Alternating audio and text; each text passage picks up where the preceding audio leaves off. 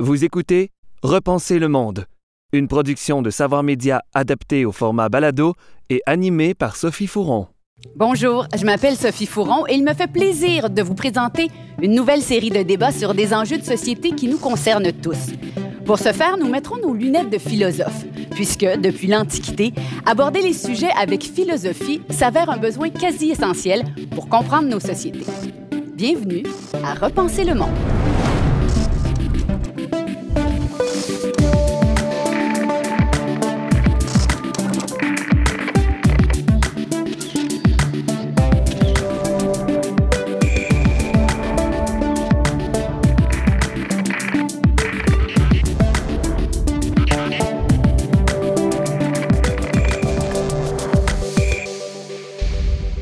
Bonjour à tous, bienvenue à Repenser le monde. Aujourd'hui, vaste sujet, on va faire le point sur l'importance et la valorisation des arts dans notre société. Pour en discuter avec moi, je vous présente tout de suite nos invités. Marie Barguidjan. Bonjour. Bonjour. Sophie. Auteur et spécialiste de littérature jeunesse, merci d'être avec nous. Guillaume Sirois. Bonjour. Bonjour, professeur adjoint au département de sociologie de l'Université de Montréal. Et David Lorrain, co-directeur artistique du euh, Théâtre du CEP. Bonjour. Bonjour. Toujours à mes côtés, mon binôme, notre philosophe en résidence. Quel cadeau. Normand Baillargeon. Bonjour Sophie, très content d'être là. Merci beaucoup d'être là encore. Place au débat. Le débat fait rage depuis des années et continue de faire couler beaucoup d'encre. De l'emballage de lieux célèbres comme le Reichstag de Berlin par Christo et son épouse Jeanne-Claude, en passant par une simple banane scotchée sur un mur par Maurizio Cattelan et vendue 120 000 US, ou encore la création musicale de John Cage, qui n'est en fait que 4 minutes 33 de silence. Toutes ces œuvres suscitent, encore et toujours, la même question. Est-ce que c'est vraiment de l'art? Normand Baillargeon, est-ce que c'est possible de définir l'art? C'est une excellente question. Et la question est un champ de mille conceptuel, en fait. Je vais vous en donner quelques aspects. À l'origine, chez Platon et Aristote, on tend à définir l'art comme imitation, mimésis, disent-ils. Alors, on peut comprendre qu'il y, a du bon sens à dire ça. Un roman, c'est une imitation de la vie, un film, une pièce de théâtre, etc. Mais il y a aussi des gens qui ont dit attention, c'est pas une simple imitation, l'art, c'est l'expression de l'âme intérieure d'un artiste, une vision expressionniste de l'art. Van Gogh ne fait pas que peindre des, forêts ou des arbres, il exprime sa vision de ces choses-là. Donc, voici un autre aspect de l'art. L'art moderne, surtout à partir des surréalistes, va se voir comme une entreprise de dévoilement magique du réel que les gens ne voient pas habituellement. Autre conception de l'art, plausible. Il y a même des gens qui définissent une vision institutionnelle ou procédurale de l'art. Si Marcel Duchamp réussit à mettre dans un musée un urinoir signé Armott, c'est de l'art par définition.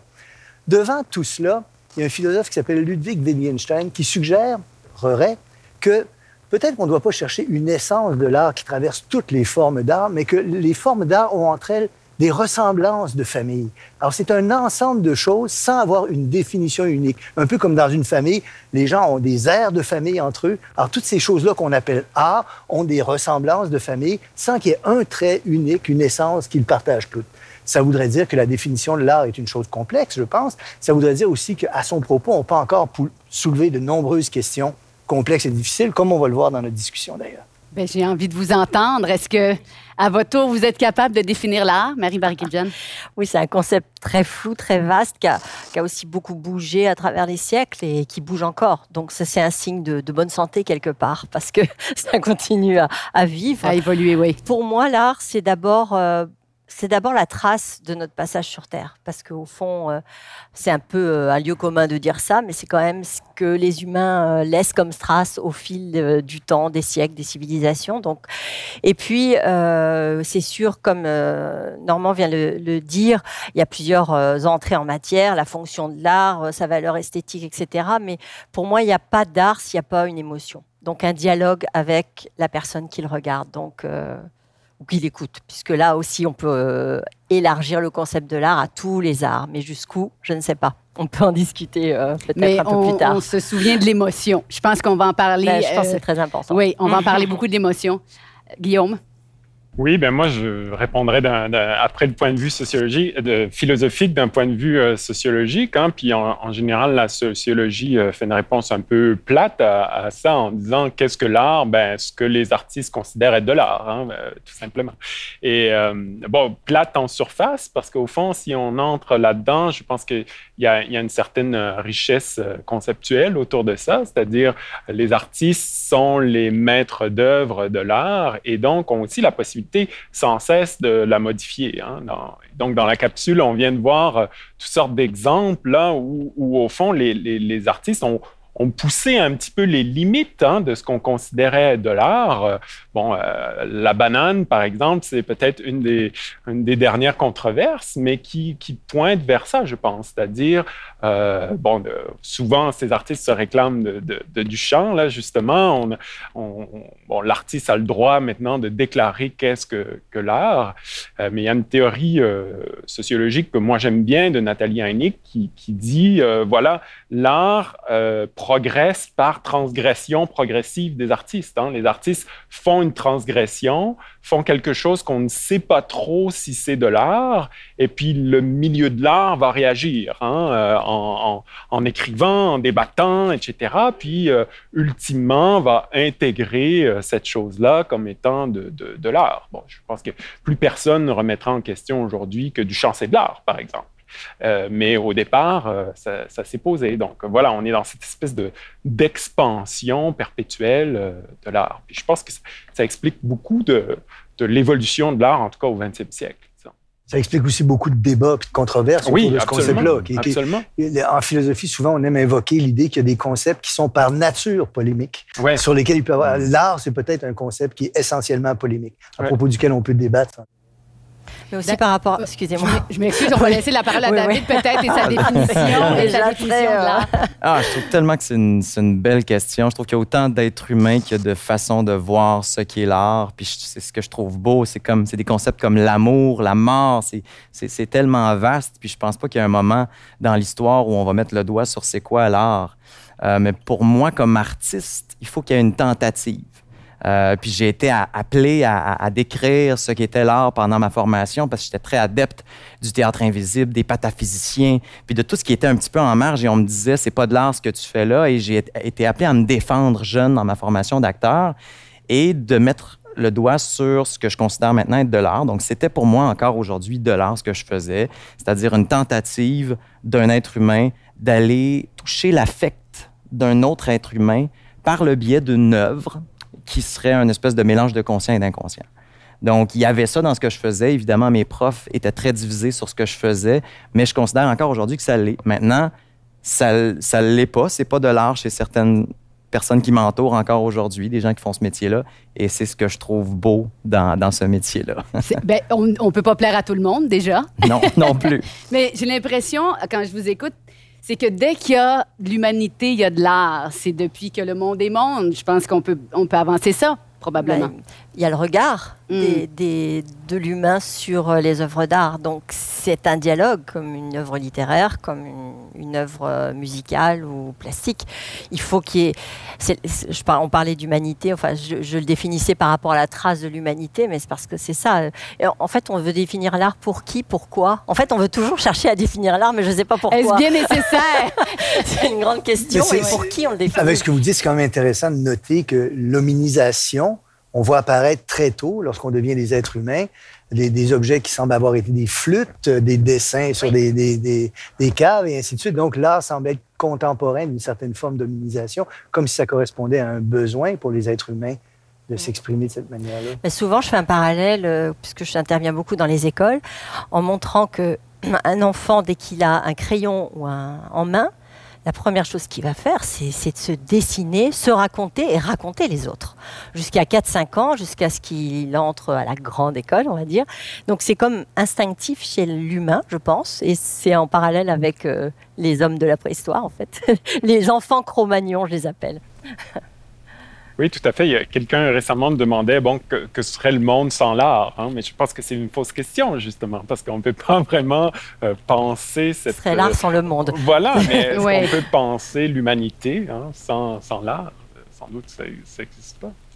je vais vous amener ailleurs. Alors, qu'est-ce qu'un artiste? Qui peut prétendre être un artiste?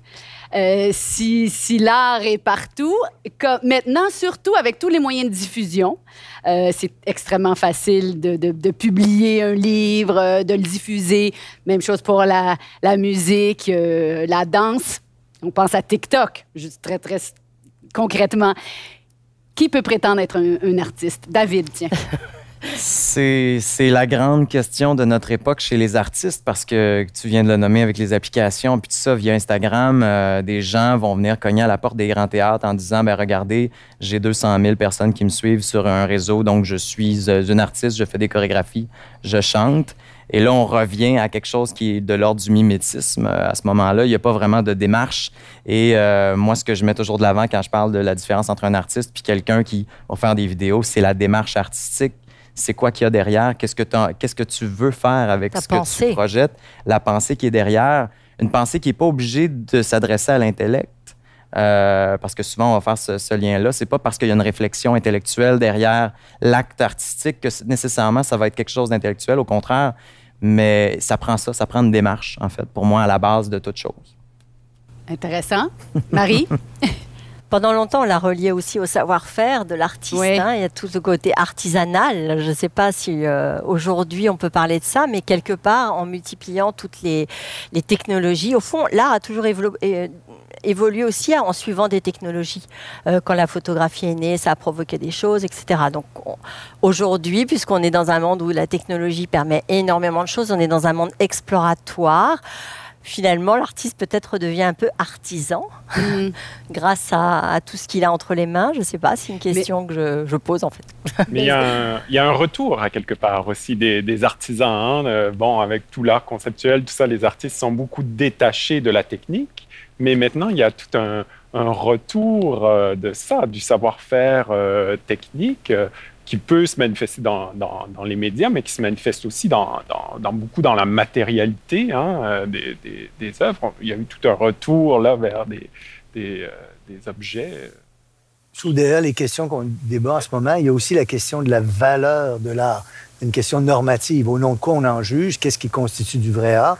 Par exemple, il y a un débat sur, vous connaissez sans doute la haute culture et la culture populaire, par exemple. Évidemment, les, les frontières sont, sont mutables, peuvent bouger. Il y a des choses qu'on considérait autrefois de la culture populaire qui est aujourd'hui reconnue comme de la haute culture. Mhm. Euh, je me tromperai peut-être, tu me corrigeras, mais Shakespeare et Molière étaient très populaires à leur époque. Et il n'y a aucun doute que c'était de la haute culture.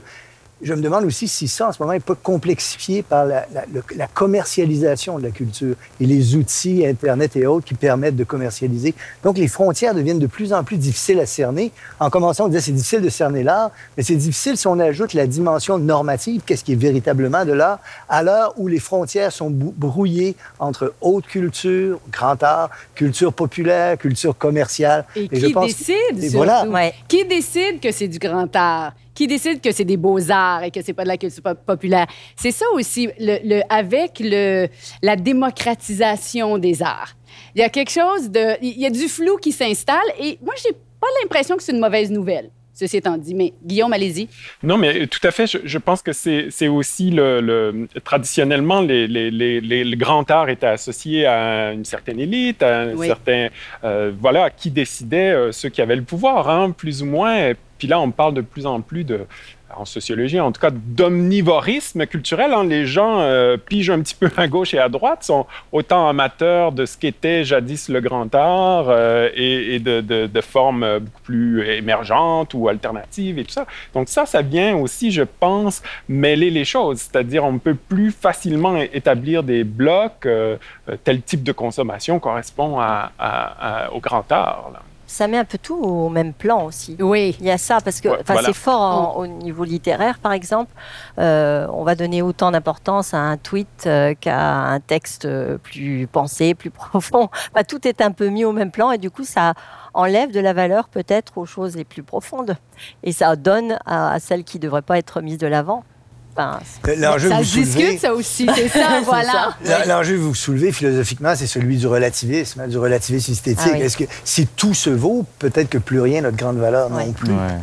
Avec l'évolution des médiums aussi au fil des ans, est, est apparu, tu sais, au début, bon, avec la télévision, le cinéma, bon, on avait des œuvres, quand je parle de, de- de théâtre, de films, de séries, euh, qui étaient relativement courtes. Et là, tranquillement, sont apparues des choses comme la quotidienne en télévision, par exemple. Est-ce que la quotidienne, l'auteur qui est derrière ça, écrit une œuvre d'art? Est-ce qu'on peut écrire une œuvre d'art de 40, 50 heures sans se perdre en cours de route? Et c'est extrêmement difficile à faire et, faire plusieurs saisons comme ça, alors que dans une pièce de théâtre, on va travailler le même nombre d'heures, c'est-à-dire une année complète, pour aller chercher l'essence de ce qu'on veut dire en 1h20, 1h30. Et euh, c'est ça. Donc, avec l'évolution des médiums, puis tout ça, euh, la question devient encore plus difficile à. Parce que des fois, je regarde une quotidienne, puis je fais Oh, wow, je viens d'être touché par. Il s'est passé quelque chose. Puis d'autres fois, je fais OK, on, on remplit du temps.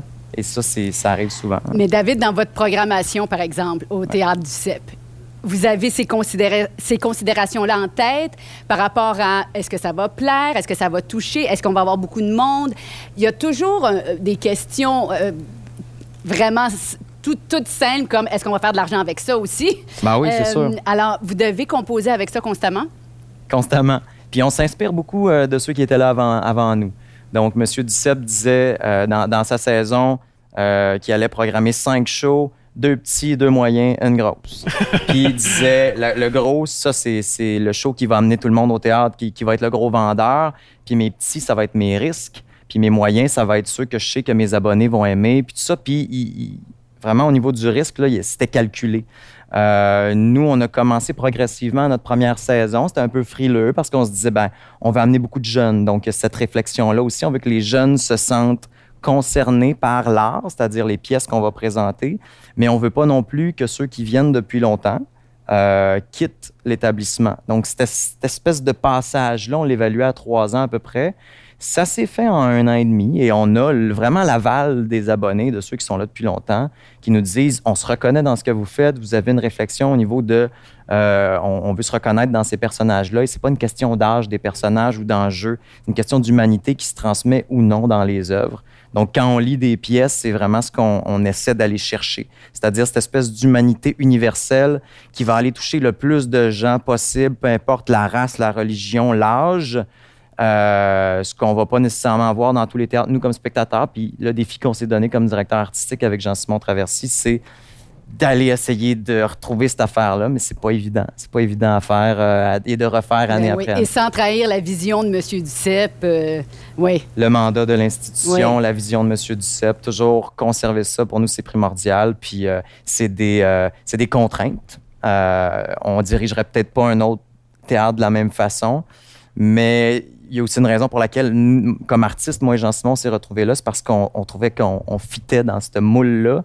Puis euh, les gens qui nous ont choisis aussi, c'est pour ça qu'on s'est retrouvés là. Donc on a une connexion avec M. Duceppe et M. Dumont d'une certaine façon. Il y, a, une des choses que vous avez dites qui me touche beaucoup parce qu'on pense souvent à l'universel comme étant incarné par la science. La science découvre des lois universelles et nécessaires. Il me semble qu'une des marques de l'art, c'est risqué d'avancer ça, c'est une tentative pour partir du singulier pour atteindre l'universel. Et là, ce qu'on appelle par exemple des grands personnages dans l'histoire du théâtre, ce sont des gens qui ont peut-être cette capacité de parler à tout le monde et d'incarner quelque chose d'universel. Euh, ça me semble assez important et juste. Ce réussit souvent la musique. Quand même, la musique, c'est l'art qui va peut-être toucher le plus universellement les gens. Ben, c'est tout à fait la, définition que M. Duceppe avait du théâtre ou de ce que devrait être le théâtre. Puis moi, quand on est arrivé en poste, justement, on avait lu un grand article dans la revue Jeu où il défendait vraiment cette chose-là, c'est-à-dire cette tentative-là d'aller rejoindre le plus grand nombre. Mais c'est sûr que dans l'art contemporain, en particulier, on va, on va trouver des défenseurs du contraire de ça, qui vont dire c'est pas grave s'il y a une personne dans la salle qui a compris. Moi, moi j'ai fait ma job comme artiste. Ça, je l'entends souvent. Euh, et ça se défend. Ça se défend. Et ça, se défend. Oui. Et je pense qu'il faut trouver un équilibre entre. Euh, mais en même temps, cette personne-là qui est touchée, c'est la seule tant mieux. Mais encore une fois, si on parle d'un modèle économique qui se tient, ça, va être un peu difficile. Si tu as une personne dans la salle qui aime la pièce, elle peut retourner à tous les soirs, mais quand même. Plus difficile. Puis j'ai rencontré des artistes aussi qui me disent, moi, peu importe si les gens adhèrent ou non, j'ai pas de problème, je fais de l'art. Donc s'il y a zéro personne dans la salle qui se sent concernée, pour cette personne-là, ça demeure de l'art. Et je pense que ça peut demeurer de l'art, mais ma vision personnelle, j'adhère pas à, ça comme, comme artiste. Vous écoutez Repenser le monde, animé par Sophie Fouron, avec Normand Baillargeon, Guillaume Sirois, Marie Berguidjian et David Lorrain. Les œuvres artistiques sont partout dans nos vies et dans nos villes, et ce n'est pas sans raison. Les arts nous font du bien. Si la musique adoucit les mœurs, tout porte maintenant à croire qu'elle soignerait aussi les maux, et que les arts, en général, seraient un excellent remède pour les esprits torturés, au point où des médecins prescrivent maintenant des visites au musée pour soigner le corps et l'âme. Les arts comme service de première ligne, et pourquoi pas? Normand Baillargeon, pourquoi on a tant besoin des arts dans la vie? Alors, définir les arts, on a vu, c'était très compliqué. Dire ce qu'ils nous apportent, c'est également très, très compliqué. Mais je vais quand même essayer de brosser un petit portrait de tout ça. D'abord, c'est évident que les arts nous apportent du plaisir. C'est une des raisons pour lesquelles on les fréquente. Il y a un plaisir esthétique qu'on ressent avec eux. Ça nous donne aussi accès au beau. Alors, on accède à quelque chose qu'on ne voit pas normalement dans notre vie quotidienne, à la beauté. J'insisterai aussi pour dire qu'on apprend des choses de l'art. Alors, Aristote soulignait ça dès le début de l'aventure de la pensée occidentale. L'art imite les actions humaines et on apprend des choses sur le monde et sur nous-mêmes à travers les arts. C'est donc extrêmement important. Un grand économiste français qui s'appelle Bernard Maris m'avait déjà dit, si je veux comprendre le fonctionnement de l'argent, je vais consulter un économiste. Mais si je veux savoir ce qu'est l'avarice, je lirai Balzac. Et donc là, il y a, la possibilité d'apprendre des choses à travers des, lectures, des fréquentations. Pour citer un autre homme que j'aime beaucoup, Chomsky, l'écrivain, euh, le linguiste Noam Chomsky, dit, et il, sait qu'on lui a beaucoup reproché d'avoir dit ça, mais il maintient qu'on peut en apprendre plus sur la nature humaine à lire des œuvres littéraires qu'en consultant des psychologues.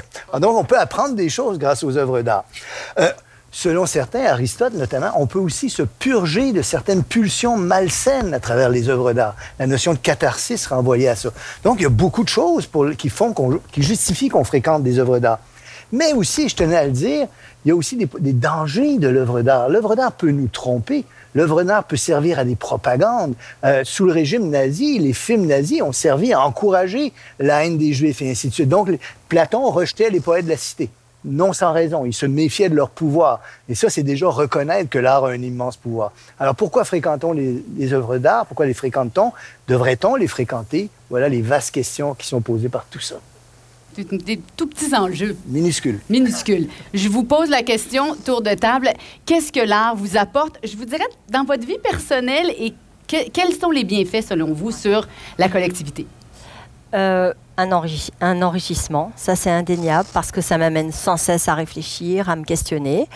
Euh, l'art peut me provoquer, pas fort, je peux.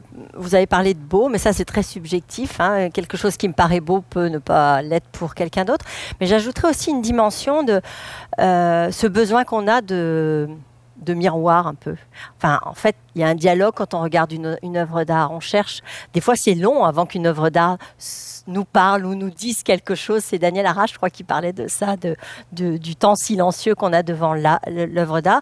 Puis, il y a Nancy Houston qui parle de l'espèce fabulatrice. Je dirais que l'art a une fonction fabulatrice parce qu'on a tous besoin d'histoire, on a tous besoin quelque part d'un récit. Et chaque œuvre d'art est porteuse d'une forme de récit. Alors pour moi, c'est ça. Si je vous demande une œuvre qui vous fait du bien. La jeune fille, à la, la jeune femme à la perle de Vermeer. Ah, c'est le, mon œuvre euh, fétiche. Oui. quand, ça va, quand ça va plus ou moins bien, vous allez euh, la voir, puis ça J'ai fait un livre dessus. C'est vrai? Bon, ben, Carrément. Voilà. David Lorrain. Encore une autre euh, question assez large. ben moi, strictement comme spectateur, tu évoquais l'effet miroir, mais juste la, justement la possibilité de se reconnaître dans une œuvre, ça fait déjà beaucoup de bien. Euh, c'est comme si, euh, ouais, quand on va, en tout cas, moi, c'est sûr que je vais parler de l'art vivant un petit peu plus parce que je suis un enfant de l'art vivant. Mais euh, il y a ça dans l'art vivant, c'est-à-dire dans, la, possibilité à plusieurs personnes d'aller aussi voir une œuvre et de se reconnaître ensemble. il y a quelque chose, il y a un mouvement collectif. c'est pas pour rien si euh, en ce moment, euh, à Montréal, avec les spectacles annulés, puis tout ça, c'est plus difficile euh, collectivement. Je pense qu'on s'en rend pas compte, mais il nous manque quelque chose. Il manque une partie de l'âme montréalaise qu'on a de la difficulté à trouver. ça, pour moi, ça passe beaucoup par les spectacles. Donc oui, le culturel, ce qu'on va voir sur scène, mais aussi cette, cette espèce de possibilité-là de se rapprocher, d'être les uns cordés sur les autres pour vivre ensemble une expérience commune et forte. Euh, donc, moi, personnellement, puis c'est pour ça aussi que j'ai étudié en théâtre puis que je fais ça, c'est cette expérience-là qui vient me chercher comme consommateur d'art et de culture. Maintenant, je vais au musée aussi, mais pour moi, c'est quelque chose qui est plus euh, un recueillement ou qui va, qui va me donner de la stimulation intellectuelle euh, qui va ensuite m'aider au théâtre, étrangement. puis c'est quelque chose qu'on fait aussi les, les acteurs puis les metteurs en scène. C'est pas rare en salle de répétition de voir des grands livres avec des œuvres d'art et on va s'inspirer de ça pour partir dans une direction pour un personnage. Euh, même chose pour la musique aussi. J'ai travaillé avec des metteurs en scène qui nous dirigent en nous disant, par exemple, écoute tel compositeur, c'est ton personnage. Et comme acteur, tu es sur scène et tu pas ton texte en tête, il, est acquis. Tu as cette composition-là et ça te place le corps et ça te donne une grandeur. Et euh, pour plusieurs acteurs, la musique est supérieure au théâtre parce qu'elle vient inspirer la, fibre même de l'acteur. Euh, donc euh, voilà, j'ai dérogé un petit peu. Non, non, pas du tout. Une œuvre qui vous fait du bien, David Lorrain? Ah, je reviens toujours à Mort d'un commis voyageur de Miller ah au théâtre, qui pour moi, ça a été un fondement dans, dans, dans le théâtre contemporain et j'y reviens régulièrement. Votre classique à vous. Ouais. Guillaume, Guillaume, à votre retour. Oui, ben, j'enchaîne sur ce que vous venez juste de dire, c'est-à-dire euh, euh, l'art, mais quel art aussi, hein? Parce qu'il y a ça dans, vos commentaires, c'est-à-dire euh, quand, on va au théâtre, puis quand on, va, on écoute la musique, puis quand on va au musée, peut-être on ne cherche pas la même chose aussi, hein? On cherche euh, différentes expériences. Donc, moi, j'aime beaucoup l'idée aussi qu'on se connaît mieux à travers l'art. Hein? Ça, je, je, pense que c'est fondamental, en fait. Je pense que c'est peut-être ce qui m'intéresse le plus euh, dans, dans l'art. et pas seulement pour se reconnaître soi, mais aussi pour se, fantasmer autre, je dirais. Hein? C'est-à-dire, on peut, euh, à travers les, œuvres d'art, vivre par procuration quelque chose qu'on ne vivrait pas, qu'on ne peut pas vivre pour euh, différentes, euh, différentes raisons. Donc ça, je, je, je, je pense que c'est intéressant. Ceci dit, je, pense qu'il faut aussi euh, ajouter une dimension euh, plus euh, critique, là, peut-être, parce que on, est tous d'accord hein, qu'il faut aller fréquenter les arts, etc., etc. Puis je, je pense qu'en général, les convaincus de l'art ont une tendance un peu prosélytique. Hein? Il, faut, euh, il faut aller, il faut, etc. Tout le monde devra aller dans toutes circonstances, tout le temps, etc. Puis ça, je, je pense qu'il faut quand même... Euh, Nuancer. Voilà, prendre ses distances aussi par rapport à ça. C'est-à-dire, euh, oui, ça nous semble être une activité fondamentale, certes, mais il y en a d'autres aussi, des activités fondamentales dans la vie. Oui. Est-ce que je peux vous demander à votre tour l'œuvre qui vous fait du bien? En fait, je pense que je, je refuse de répondre parce que moi, je ah! suis euh, multiple. Je n'arrive pas, en fait, à, nommer une? mettre une. C'est, je, je, pense que c'est toujours euh, peut-être la, la, dernière en date, celle qui m'a le plus euh, bouleversé ou etc. Donc, bon, ben, si vous y pensez, vous nous le direz. Ou après, quand les caméras seront parties. Où je garde mes secrets. Voilà, voilà. Normand, est-ce que vous, vous avez une œuvre qui vous euh, touche et à, laquelle vous revenez sans cesse? Moi, c'est connu, c'est euh, l'œuvre de Jacques Prévert, le poète. Euh, ah. Prévert, c'est mon écrivain préféré, voilà. Qui a fait du théâtre, qui a fait du cinéma, qui a fait des collages, qui a fait des chansons. Trop souvent et qui a fait de la... Oui, c'est ça. Les gens en général ne connaissent pas l'ampleur ben de, de Prévert bien sûr, il a écrit de la poésie, mais il a aussi écrit des romans, du théâtre, des romans du théâtre, du cinéma, fait des collages, écrit des livres pour enfants, euh, écrit des chansons. c'est une œuvre vraiment gigantesque qu'on connaît mal.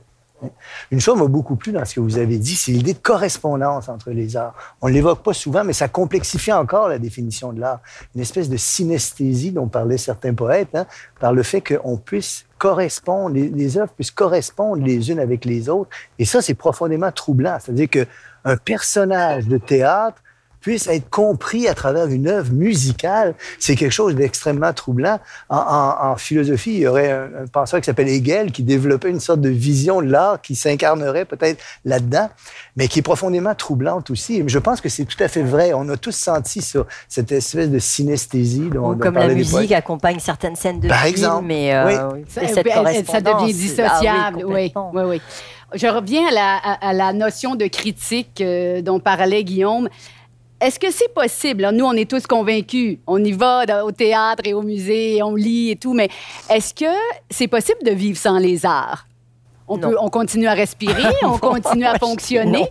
Est-ce que vous euh, voyez ça comme envisageable? Je, je relancerai sur deux thèmes. Le premier, c'est que c'est quand même frappant de voir que les gens, même si on, ils sont peut-être pas aussi fascinés que nous par l'art, recherchent quand même de l'art. Ils vont au théâtre, ils vont au cinéma, ils écoutent, ils lisent la poésie, ils aiment la chanson, ils aiment la musique.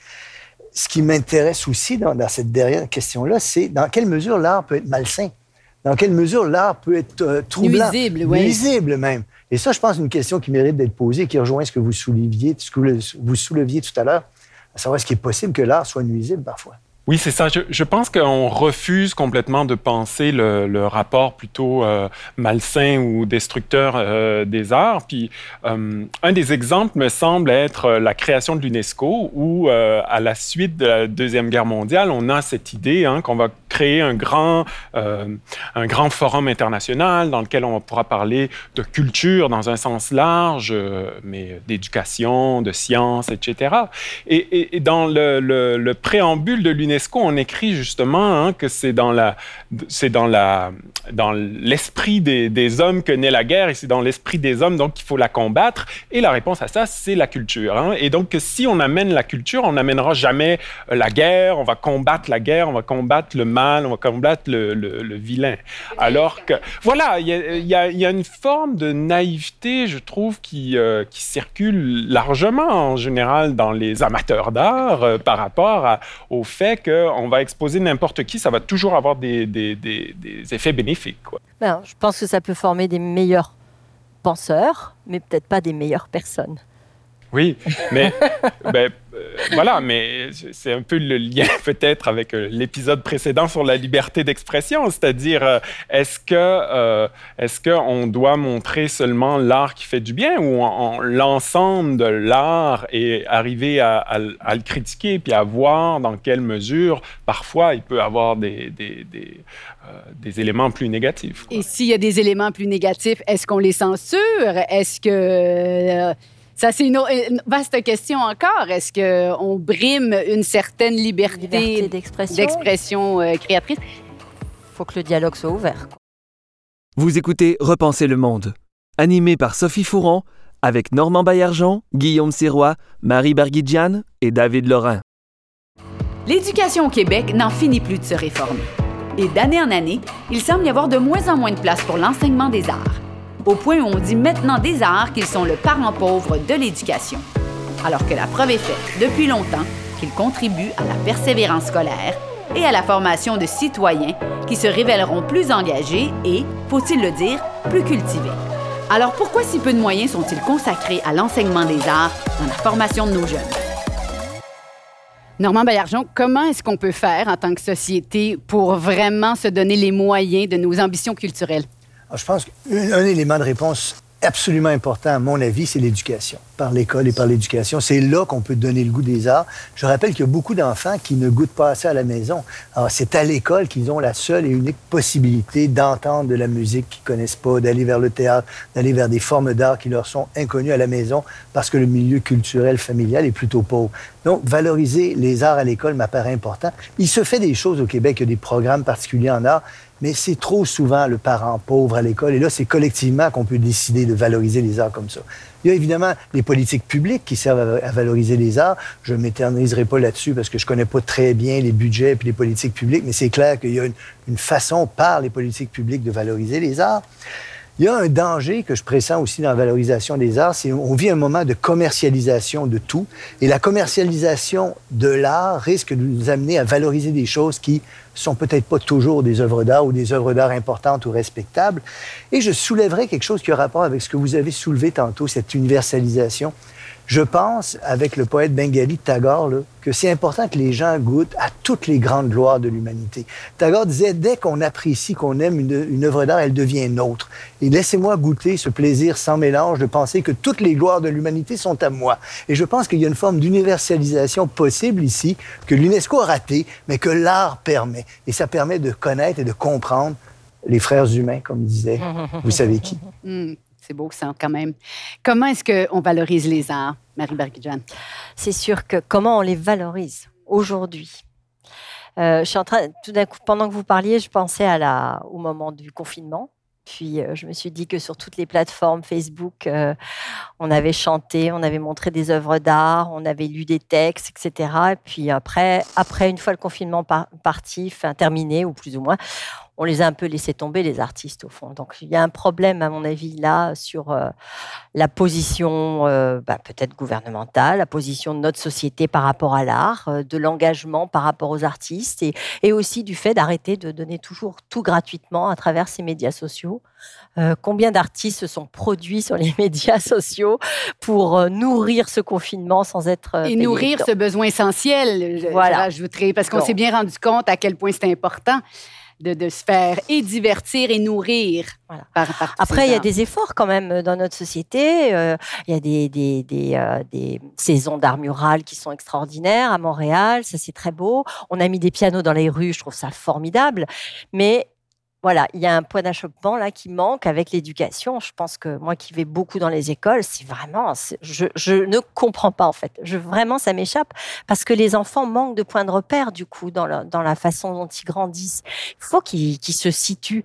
Et j'ai donné euh, à Saint-Hyacinthe justement un cours d'histoire de l'art aux profs, mais elles m'écrivent encore. Ça fait dix ans. Elles m'ont dit, mais, oh, mais, ça a complètement changé notre approche, même par rapport à la littérature jeunesse. On fait des liens dans l'illustration, etc. Enfin, bon, voilà, ça leur a donné des points de repère qu'elles peuvent transmettre aux enfants. Donc, c'est peut-être aussi au niveau universitaire qu'il faut nourrir la, à la formation des enseignants. C'est ça, il y a la formation des euh, maîtres pour qu'ils puissent se transmettre. Mais c'est une certaine peur aussi, non Peut-être de, de ces, ces, enseignants de, de, se commettre ou de ne pas, être, pas avoir les mots, de ne pas être capable d'y aller. Oui, parce que c'est réservé aux spécialistes. on parle d'art, et puis oh, c'est des spécialistes qui s'occupent de ça. Il y a comme une incompréhension que non, ça fait partie de ta vie. Tu, tu peux l'intégrer et aussi sans avoir une connaissance. Enfin, moi, j'écris des livres sur des, sur des artistes. Quand j'arrive avec mon livre sur Riopel, la plupart des profs connaissent rien. Ils ont juste l'image de Riopel, euh, vieille ermite euh, à l'île aux oies, euh, voilà, à la fin de sa vie. Mais, mais elles connaissent pas tout son cheminement.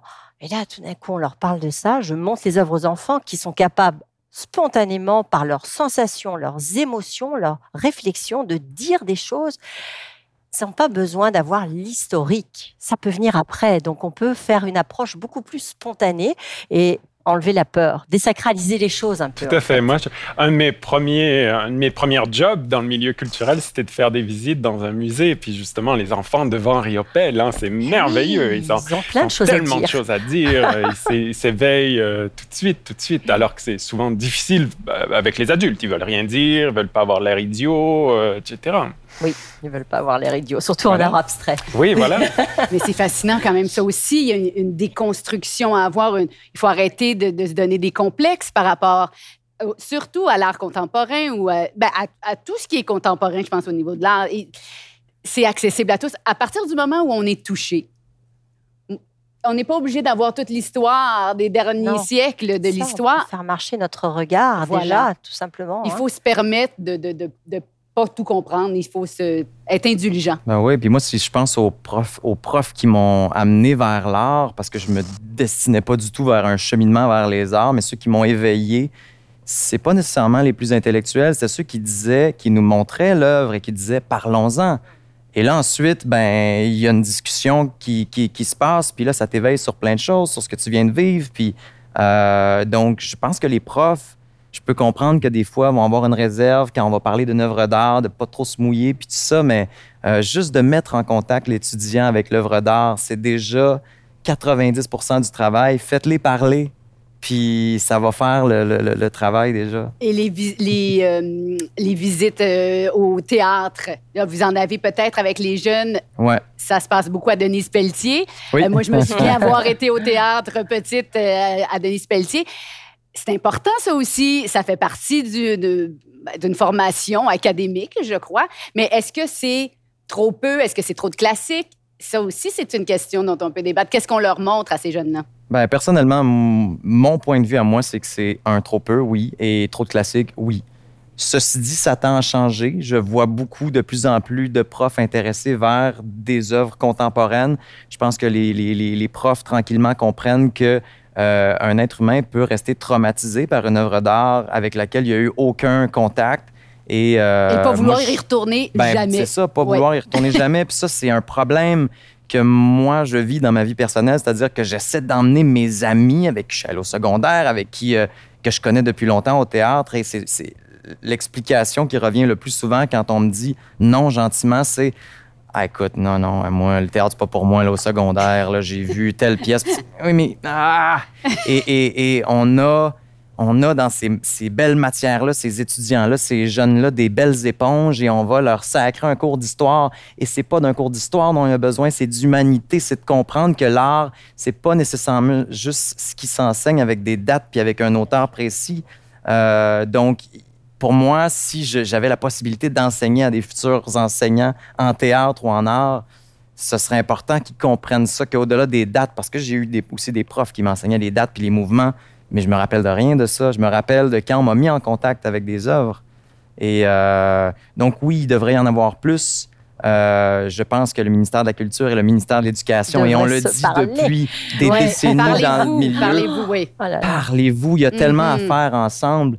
Puis dans la capsule, on parlait de euh, que oui, l'art faisait des citoyens plus engagés, plus cultivés, mais plus empathiques aussi, et des gens qui vont aussi peut-être mieux voter. On voit chez nos voisins du Sud, l'art n'est pas subventionné, en tout cas le théâtre n'est pas subventionné avec les dérèglements qu'on voit, c'est-à-dire qu'on va réagir à, ce qui se passe dans la société de drôle de façon, on n'a pas de repères.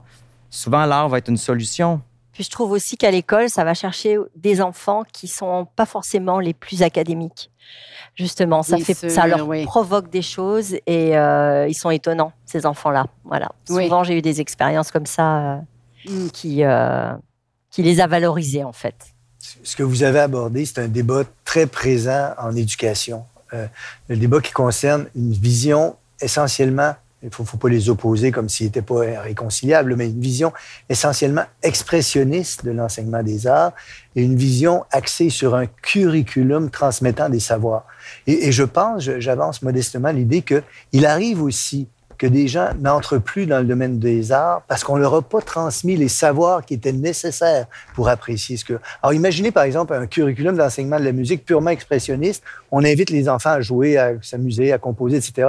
Un, curriculum purement centré sur le contenu voudrait qu'en première année, on apprenne la gamme. Ensuite, et à la fin, quand on sort de l'école, on sait ce que c'est un concerto, on sait ce que c'est une symphonie, on connaît. Voyez? Alors, je pense qu'il y a un équilibre à rechercher entre un enseignement expressionniste des arts et un enseignement centré sur des contenus qui habilitent à apprécier les arts ensuite. Parce qu'il se pourrait que les gens qui n'ont jamais entendu parler de l'histoire du théâtre, par exemple, quand ils assistent à une pièce qui présuppose que tu sais des choses sur l'histoire du théâtre, tu comprends pas la pièce, tu n'es pas capable de l'apprécier. Donc, il y a une espèce d'équilibre à rechercher entre un enseignement expressionniste et curriculaire de l'art, me semble-t-il. C'est euh, Vaste euh, mandat, oui. Oui, mais je, pense que c'est très juste aussi parce que, euh, euh, voilà, dans votre exemple, on voyait aussi comment c'est un, un moment charnière, au fond, d'exposer de, de, les, les, enfants à l'art. Parce que oui, il y en a qui vont ouvrir leurs yeux, ils vont être charmés peut-être pour le reste de leur vie, mais il y a aussi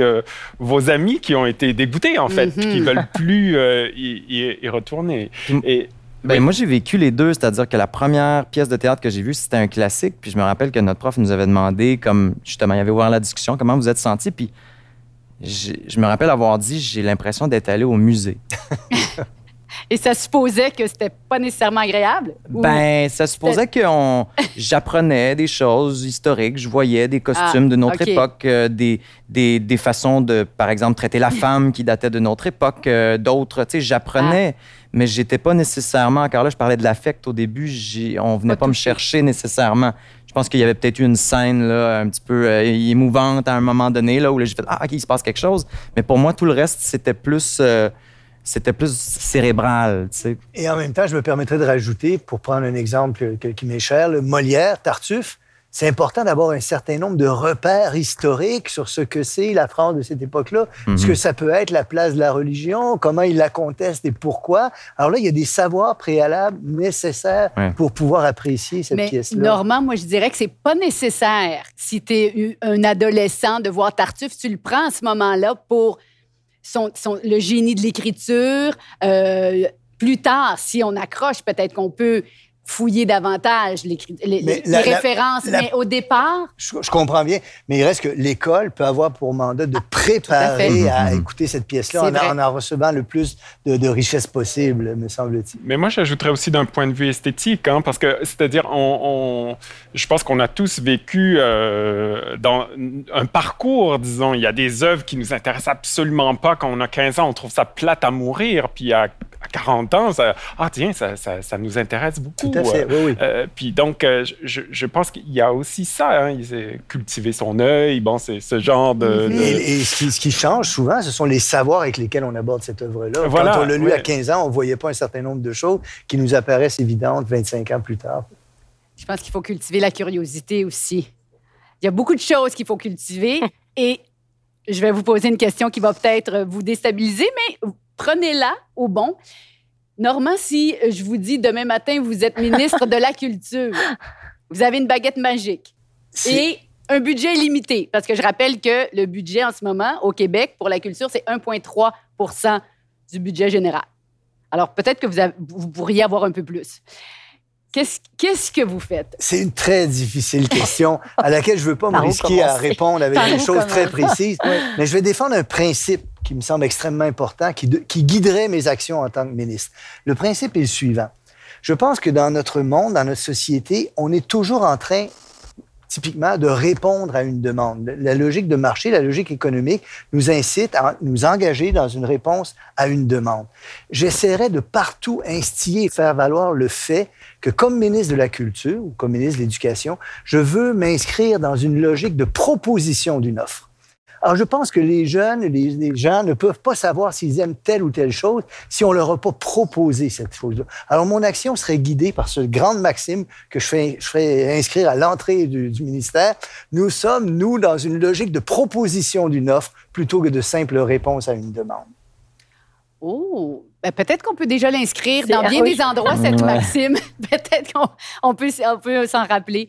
Guillaume, à votre tour, c'est votre Oui, ben, année pour être ministre de la Culture. Je mets mes gants blancs aussi parce que je trouve que c'est une question euh, très, très euh, complexe. Effectivement, il y a tellement de, de, de- de volets sur lesquels on peut agir. Je pense que pour prendre la balle au bon de ce que vous venez de dire, euh, bon, c'est, je pense que ce qui est la mission qui reste fondamentale, c'est de, de, de susciter la création, hein, qu'il y ait des créateurs, qu'il y ait des bassins de gens qui proposent, hein, puis qu'on ait la possibilité de faire des essais. hein. Je pense que euh, c'est pas toujours euh, qu'on soit pas toujours dans une logique de, de, de rentabilité de euh, est-ce que telle chose a bien marché? Ok je subventionne la Mhm. suivante mais d'accepter qu'il y a des choses qui marcheront pas parce que ça me semble être une, une des, des, euh, des, des éléments fondamentaux de l'art. C'est-à-dire, on essaie quelque chose, des fois, ça ça, ça, ça, ça va pas du tout. Ça... Et, et voilà, mais je, je pense que devant nous, il y a aussi tout un ensemble de chantiers euh, parce que le monde change, change vite et on ne peut pas se contenter non plus euh, de faire euh, comme on a toujours fait, c'est-à-dire de, de lancer de l'argent puis penser que ça va être suffisant. Je pense qu'on est dans un monde de plus en plus complexe. On en parlait euh, avant l'émission, mais de, de, de rapports numériques, de, de nouvelles créations, euh, etc. Donc, je pense qu'il y a, il y a des chantiers à- sur lesquels se pencher là-dedans. Hmm. Ben, c'est un, bon début. C'est un bon début. On s'en souviendra. Ben, j'ai déjà eu à me poser cette question-là et euh, j'avais à l'époque appelé certains intervenants importants du milieu culturel parce que j'avais j'avais la possibilité de discuter avec euh, le prochain ou la prochaine ministre de la Culture, puis j'avais un 30 secondes. Donc, qu'est-ce qu'on demande? Et je, je ressentais tout le poids du monde sur mes épaules. Et euh, finalement, ce qui est ressorti, c'est quelque chose qui est très concret, donc un peu plate, mais t'exposais tantôt que, euh, bon, un- 1,3 là, de, de l'économie s'en va en culture. Ce qu'on demande depuis 1992, c'est 2 C'est vraiment d'aller chercher le 2 Et, et c'est pas pour rien, là, depuis 92, puis tu sais, en tout cas, au niveau des arts vivants, euh, les artistes sont là. On a, on a un bassin riche d'artistes qui n'est pas, qui est pas soutenu, qui n'arrive pas à vivre de son métier.